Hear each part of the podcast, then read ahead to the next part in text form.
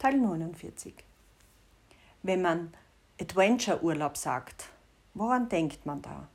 Sport? Wasserparks? Adrenalinkick?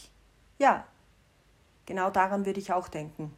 Ich muss aber schon sagen, dass ein rauchendes, und zwar sehr rauchendes Fahrzeug, den Puls auch enorm in die Höhe treiben kann. Das ist dann sogar im Preis inkludiert. Also der Puls nicht dann in weiterer Folge die anstehende Reparatur. Ich habe diese spannende Geschichte nun doch schon einige Male erzählt, deshalb mag ich hier gar nicht mehr so, aber dennoch kurz zusammengefasst. Meine Freundin und ich hatten ja nur vier Tage am Meer geplant. Wir sind am Montagmorgen losgestartet, sehr gut gelaunt und voll motiviert. Der Verkehr war in Ordnung, schon recht dicht, aber doch flüssig. Wir hatten laut Navi dann noch circa eine halbe Stunde des Weges vor uns, als ich im Rückspiegel plötzlich weißen Rauch sah. Da keine Papstwahl anstand, war das nun mal kein gutes Zeichen. Ich bin rechts rangefahren, ausgestiegen und habe sofort festgestellt, dass ich keine Ahnung hatte, was eventuell zu tun sein könnte, weil ich mich halt mit Autos genau nicht auskenne. Naja, ich weiß, wo man Treibstoff einfüllt, wo das Scheibenwasser nachzufüllen ist und sogar wie man den Motorölstand kontrolliert und gegebenenfalls sogar wie man Motoröl nachfüllt. Das alles kriege ich hin. Ich erkenne auch Automarken und Modelle. Danach gehen wir allerdings schon eher in Richtung Farbe. Die erkenne ich allerdings auch sehr gut. Ich werde jetzt nicht weiter prahlen, dass ich weiß, wo man das Radio einschaltet und sogar wie man Sender programmiert, auch wenn dies alles der Wahrheit entspricht. Da stand ich nun. Eigentlich recht ratlos und auch nicht sonderlich glücklich, weil es irgendwie nicht lustig ist, wenn der Urlaub gerade mal beginnen soll und es den Anschein hat, als wäre dieser schon wieder fast vorbei. Nachdem meine Freundin und ich also die Lage gecheckt hatten, also mit der Erkenntnis, dass wir nichts tun können, sind wir wieder eingestiegen und weitergefahren. Meine Weisheit war, dass wir hier mitten in Kroatien, irgendwo im Nirgendwo, weder was ausrichten können, noch dass es einen Sinn hätte. Der Rauch war mal da, mal weg. Im Grunde nicht sonderlich schlimm, nur halt da. Wir haben dann dennoch unbeschadet das Ziel und das Hotel erreicht und eingecheckt. Der kroatische Hochsommer hat uns mit einem ordentlichen Regenguss begrüßt, der uns jedoch nicht davon abgebracht hat, dass wir uns in einen der ständig fahrenden kleinen Transportzüge gesetzt haben, um ins Zentrum zu kommen. Die Stadt ist nett, aber sehr überschaubar. Somit hatten wir das auch gleich mal erledigt. Natürlich haben wir auf unseren Urlaub angestoßen, aber doch bald beschlossen, den ersten Reisetag relativ früh zu beenden. Am nächsten Tag bin ich dann zum Auto und habe es gestartet was problemlos funktioniert hat. Weit und breit kein Rauch, außer von der Zigarette meiner Freundin. Keine bösen Geräusche vom Motor und auch sonst alles gut und unauffällig. Somit haben wir dann die nächsten beiden Tage sehr genossen. Meer, Strand, kühle Getränke, gutes Essen und ein wenig Bummeln. So wie ein Mädelsurlaub eben sein soll. Irgendwann haben wir dann doch thematisiert, was wir tun würden, wenn das Auto den Geist aufgeben sollte. Meine Freundin ist nicht nur ein sehr schlaues Mädchen, sondern arbeitet auch bei der Versicherung, bei der ich mein Auto versichert habe. Sie hat mich auf einen Service, den ich bei meiner Versicherung dabei habe, hingewiesen und ich habe mir halt mal sicherheitshalber die Nummer eingespeichert.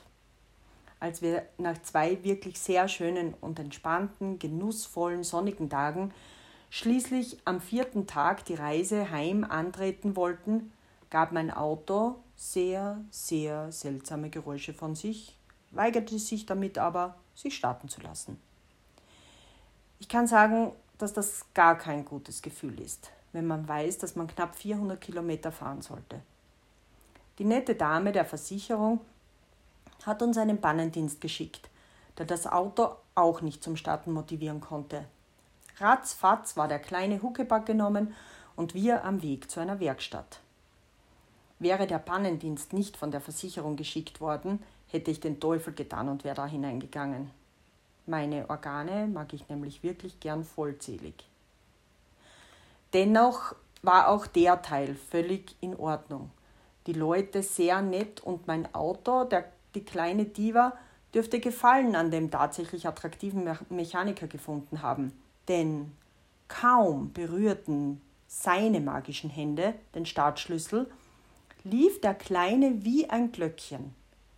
Auch der Diagnosecomputer brachte keinen Fehler zum Vorschein und so waren wir mit circa drei Stunden Verspätung im Auto und am Weg nach Hause.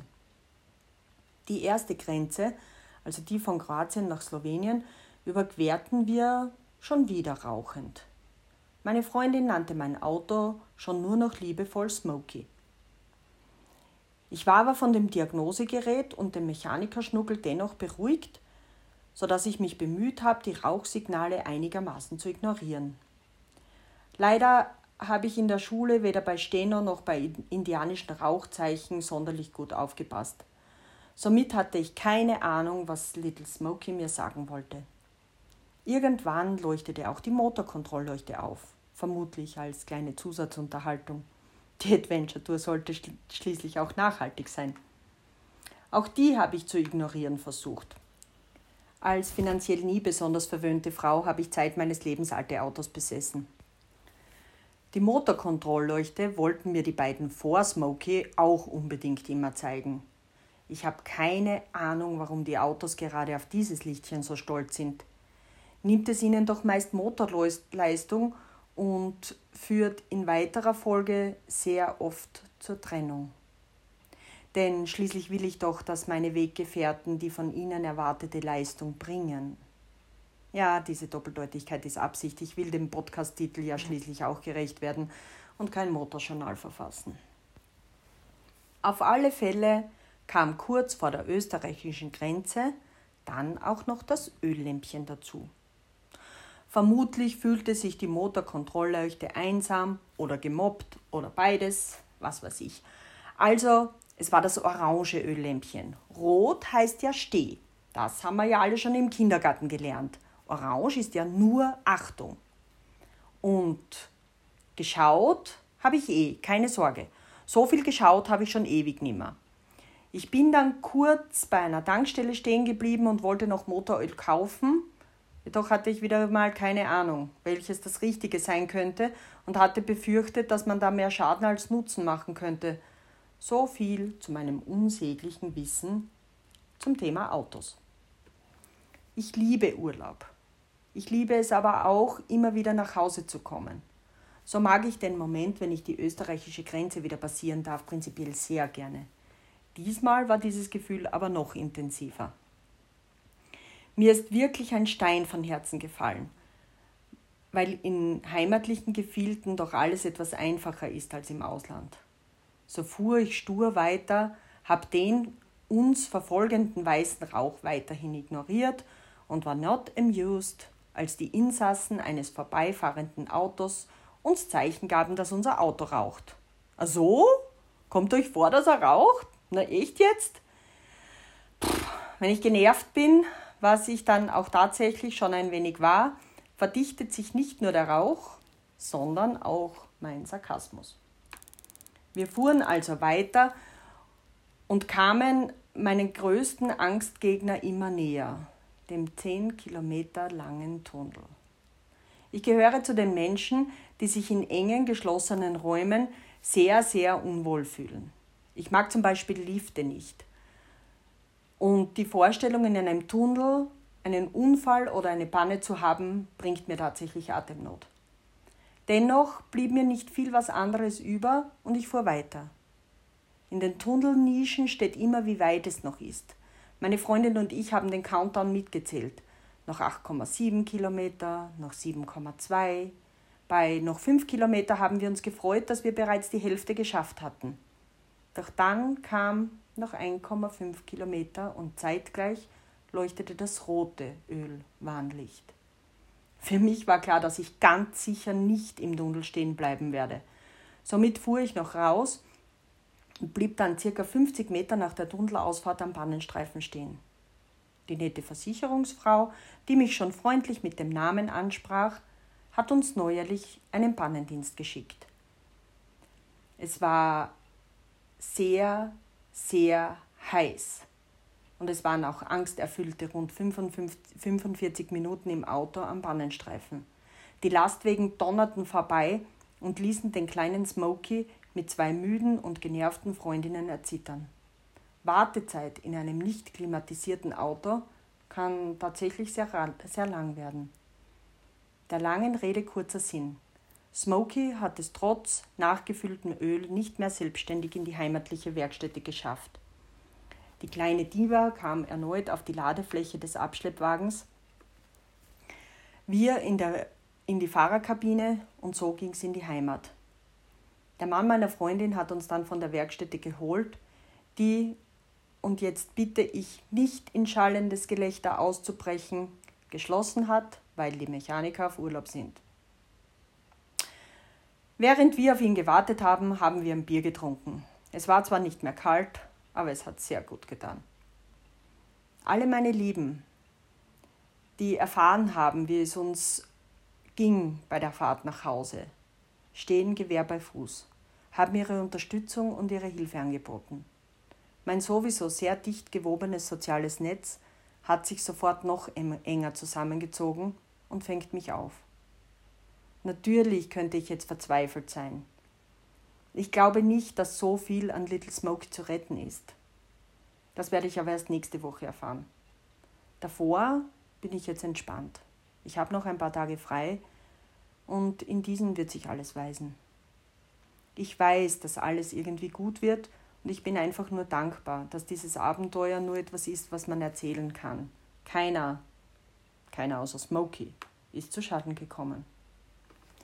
Während der gewollten und ungewollten Pausen gab es WhatsApp-Nachrichten mit und von dem Mann, dem Kollegen. Auch er hat sofort seine Hilfe angeboten, hat gefragt, ob er uns irgendwo abholen soll, was einmal mehr zeigt, wie nett er ist. Wir haben uns ein paar Mal gesehen, schreiben uns, wünschen uns einen guten Morgen und eine gute Nacht. Er müsste sich nicht genötigt fühlen, mir zu helfen. Dennoch hat er es angeboten, was ich sehr süß fand. Als ich endlich zu Hause war, hat er sich wieder gemeldet und gefragt, ob er irgendwie dazu beitragen könnte, dass meine Stimmung sich ein wenig aufhellen würde. Ich habe ihm gesagt, dass ich duschen will und dann ein Glas Wein. Wie bereits erwähnt, trinkt er kaum Alkohol. Somit leistete er mir dann schließlich schon Gesellschaft, getrunken habe ich aber alleine. Wir saßen am Balkon und haben getratscht. Ich hatte meine Beine auf der Lehne seines Stuhls. Er hat mich wieder nicht angefasst. Irgendwann habe ich dann wahrheitsgemäß gesagt, dass ich müde sei. Er hat seine Schuhe angezogen und wollte gehen. Nach dem Bannentag hat es dann aber gereicht. Ich habe aufgehört nachzudenken und habe ihn geküsst. Er hat die Schuhe dann wieder ausgezogen und wir haben bis zwei Uhr morgens geknutscht und uns vorsichtig zu spüren begonnen. Es gab keinen Sex, aber fast. Ich mag ihn und seine Hände fühlen sich auf meiner Haut sehr gut an. Ich weiß nun endlich, wie sich seine Lippen auf den meinen anfühlen. Es ist angenehm und gut, aber er ist schüchtern und so vorsichtig. Ich hoffe, dass sich das ein wenig ändert. Ich mag Dominanz und Selbstbewusstsein schon sehr bei einem Mann. Ich bin nach wie vor sehr an ihm interessiert und finde sehr vieles an seiner Art zu kommunizieren sehr schön. So hat er mich heute gefragt, ob er mich sehen darf. Ich denke, er ist im falschen Jahrhundert geboren. Ich könnte ihn mir sehr gut als Gentleman im 19. Jahrhundert vorstellen, der eine Dame um ihre Tanzkarte bittet, in der er sich dann einträgt. Nur leider bin ich keine Dame und meine Tanzkarte habe ich verlegt. Schauen wir, wie alles weitergeht. Smokey und hm, wie nenne ich ihn jetzt? Für Red Butler ist er zu schüchtern. Red hatte Scarlett mehr als im Griff. Ich denke nach, welcher Podcastname für ihn passen wird. Denn er braucht einen. Er beginnt schließlich eine Rolle zu spielen.